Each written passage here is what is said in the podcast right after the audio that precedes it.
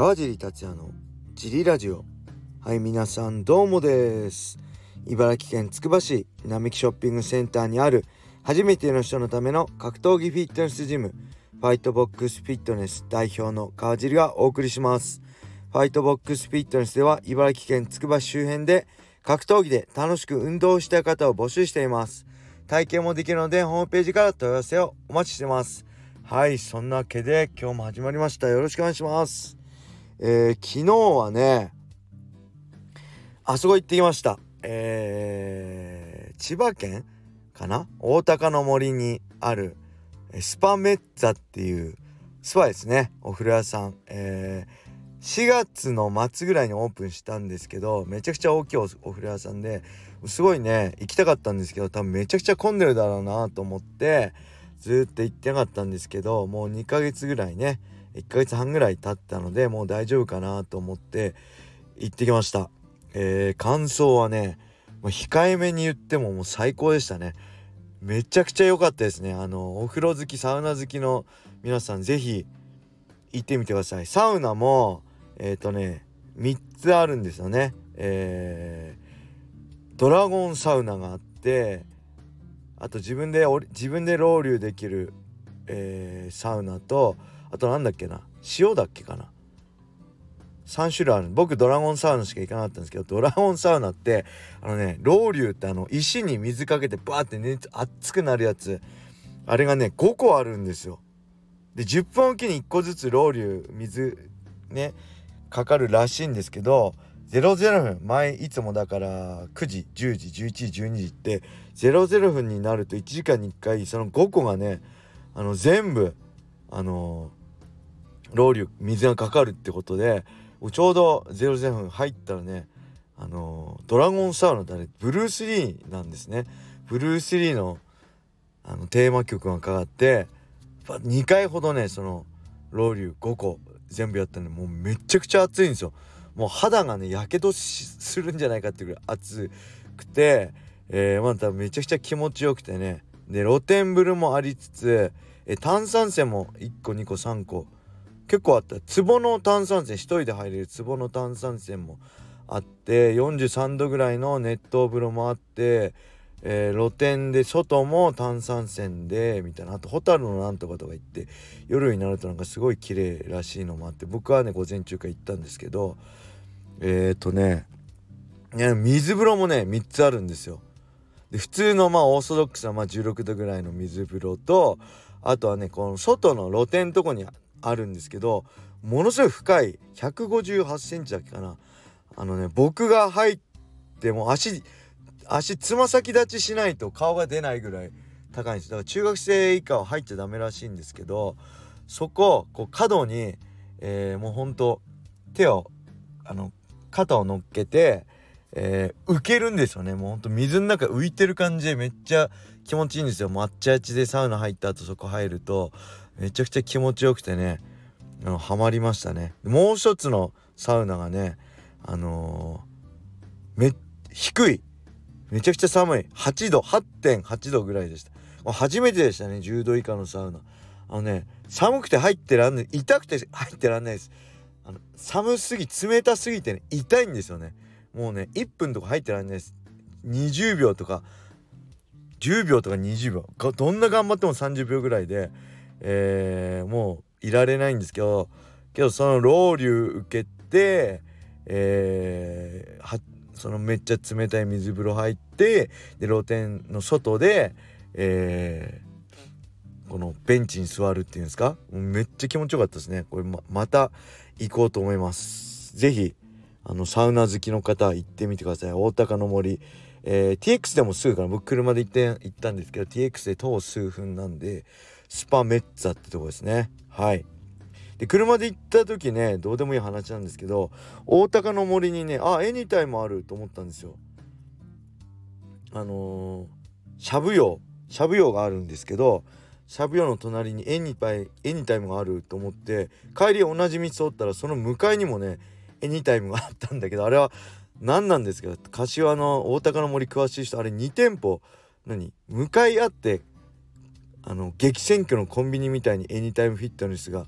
2店舗向かって並んでやってるんですかね。ちょっと謎でしたね。はい。そんなわけでレターもいっちゃいましょう。梶さんお疲れ様です。高畑です。ファイトボックス入会するまで現在ジムに行ってる時間は何をしていたか、えー、ですが家で酒飲んでゴロゴロしていたと思います。なんかあまり記憶がありません。笑い。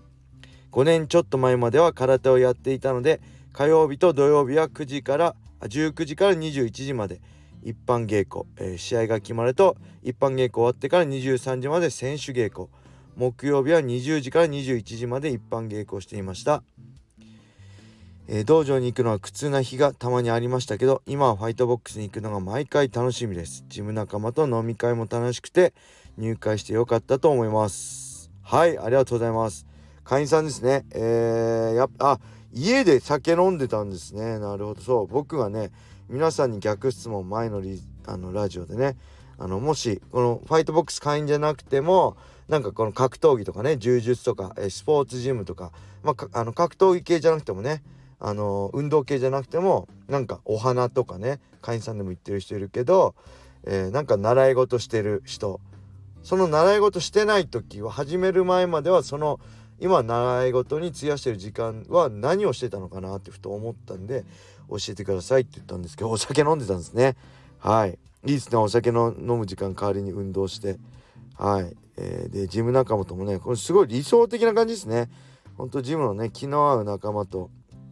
飲み会行ったりね一緒にご飯食べ行くっていいですよね。まあたくさん会員さんいるんであの気が合う気が合わない絶対あるあるんでねジム全体っていうくくりだとあの難しいと思うんですね僕的には。あのー、ただその中で自分なりに気の合う会員さんを見つけて仲良くしてもらってねこうやってプライベートでも一緒に、あのー、遊び行ったり飯食ったりしてもらえるとなんかほんとジム作ってよかったなって思いますね。はいいやこれからも楽しく格闘技フィットネスをみんなで楽しめるようによろしくお願いしますとのことですありがとうございますこれからもいろいろね助けてもらってあのねトレーナー足りない時ミット会員さんのミット持ってくれたりね。ほんと感謝してます。ありがとうございます。はい。そしてもう一個レターが来たので行きましょう。あこれギターですね。ギフト付きレターいただきました。ありがとうございます。カジさんこんにちは。はじめましてのレターです。茨城県在住のうなぎ太郎と申します。先日行われたロードトゥー USC 非常に興奮して拝見しました。茨城出身の選手が2人出場してました。正体が知りたいです。よろしくお願いいたします。はいありがとうございます。うなぎ太郎さん。詳細って何が詳細なのかちょっとわかんない。詳細はまあねあのー、言格とかの読めば載ってると思うんですけど僕ねちょうどあのこのレター来たんで今ここで言うんですけどそのねスパメッツァでえっ、ー、とね、えー、岩盤浴のとこもねえっ、と入館料は1100円かな。で岩盤浴は800円で平日入れるんですよね。で僕岩盤浴入れは入らなかったんですけどそこめっちゃねあのー、憩いの場なんですよ。寝れたりするとこも個室みたいちょっと何？カプセルホテルみたいなプチ個室みたいなとこもあったり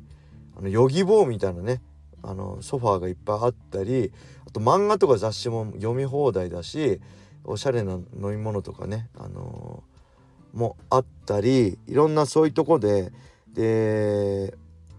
何ていうのコワーキングスペースっていうんですか、えー、w i f i もあるんでそこで僕ねあの、ロードトゥ USC ちょうどね見てたんですよ。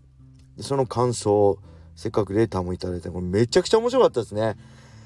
いややっぱこういう戦いいいですねシビアで、えー、勝てばね天国負ければ地獄そこでもう終わりっていうね一発で、負けたら終わり切り捨てられるっていうねこの勝負のたまんないですね。で風間選手ねこの茨城県出身。風間選手はまあパライス、えー、ストライプル茨城出身ですよね。で判定勝ちでした。まあ、1ラウンド目はね寝技でめっちゃ優勢でもう2ラウンド目からね完全に相手が風間選手のね寝技恐れてねこう組まれないように戦ってましたね。組まれないことだけでねもうほんと勝つ戦いじゃなくてね負けない戦い方してました。うんそれがなんかもうイラッとしましたね対戦相手に。で3ラウンド目もねなんか風間選手自分から引き込んだりねしてあの強引に1本取り入ったりねめちゃくちゃ面白かったですね。はい大沢さんセコンドが大沢さんでおしゃべりおじさんのね大沢さんでめっちゃ声もね良くてあのすごい面白い試合でした。で風間選手は、まあ、柔術のねトップから MMA に転向してまだね打撃はねこうあんま深く考えてるっていうのもまだただ打ってるだけの感じはするんですけどまだまだね浅いちょうど僕はね2000前も言いましたっけ2019年のねえー、パトリック・フレイル戦が終わってこのファイトボックス作ろうと思って大沢さんのハーツキック、えー、駒沢に見せてもらいにジムをね見学しに行った時にちょうど、え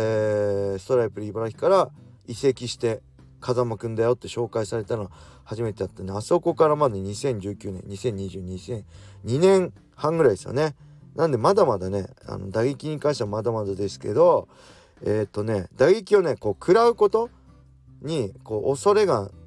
ないような気がするんでこれすごい大事なんですよね MMA ファイターとして。まあ、パンチ怖がっちゃって目つぶっちゃったりね気持ちいっちゃったりする人はなかなか難しいんですけどそれがないんで、まあ、これからねどんどん良くなっていくと思いますね。はい、で柏村選手はこちらも同じくストライプで茨城出身の選手なんですけどえっ、とねこれ5日前のオファーだったらしい。です急遽、えー、出場予定の選手は出れなキャンセルして5日前にオファー来て、もともとフェザー級でやってた柏村選手は次回からねバンタム級に落とそうと思ってちょっと体を絞ってる中でライト級のオファーがファンタム級とライト級のオファー来たって言ったのかな？でライト級を選んだのかな？で1ラウンドね TKO 負けではしてしまって負けては負けちゃったんですけど、まあ、下からのね内ヒールだったりも惜しかったし飛びつきのね三角締めだってね思い切りのいい攻めで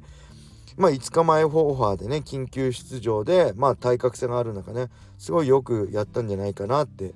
思いますね。で柏村君選手もまあ風間選手と同じ柔術から MMA に転向組ですよね。えー、で、まあ、柏村選手の場合に若干ね打撃に恐れがある感じがあるので、まあ、ここからねしっかりそれを克服できるかどうかも大事になってくると思います。でちなみに僕も完全にあの打撃恐れてて克服できましたね。なんでやり方次第では克服できてできると思います。はい。そしてサスケ選手はね1ラウンドチョークで1本負けだったんですけどバックから崩された時に右肘を脱臼しちゃったみたいですね。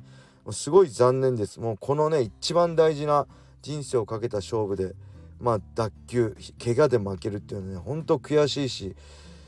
うーんまああるかないかでも結構まあ持ってなかったのかな。ただ本人ね SNS でもう一丁って言ってるたんであのー、ね USC 本戦257でしたっけ？もう見てたらしいのでまあ奮起してねもう一丁立ち上がってほしいですね。でこれはワンマッチで内田武選手これがパレスタル千葉ネットワークのね19歳らしいですね。あの若いそしてチョーク一本勝ちこれ強かったですねなんか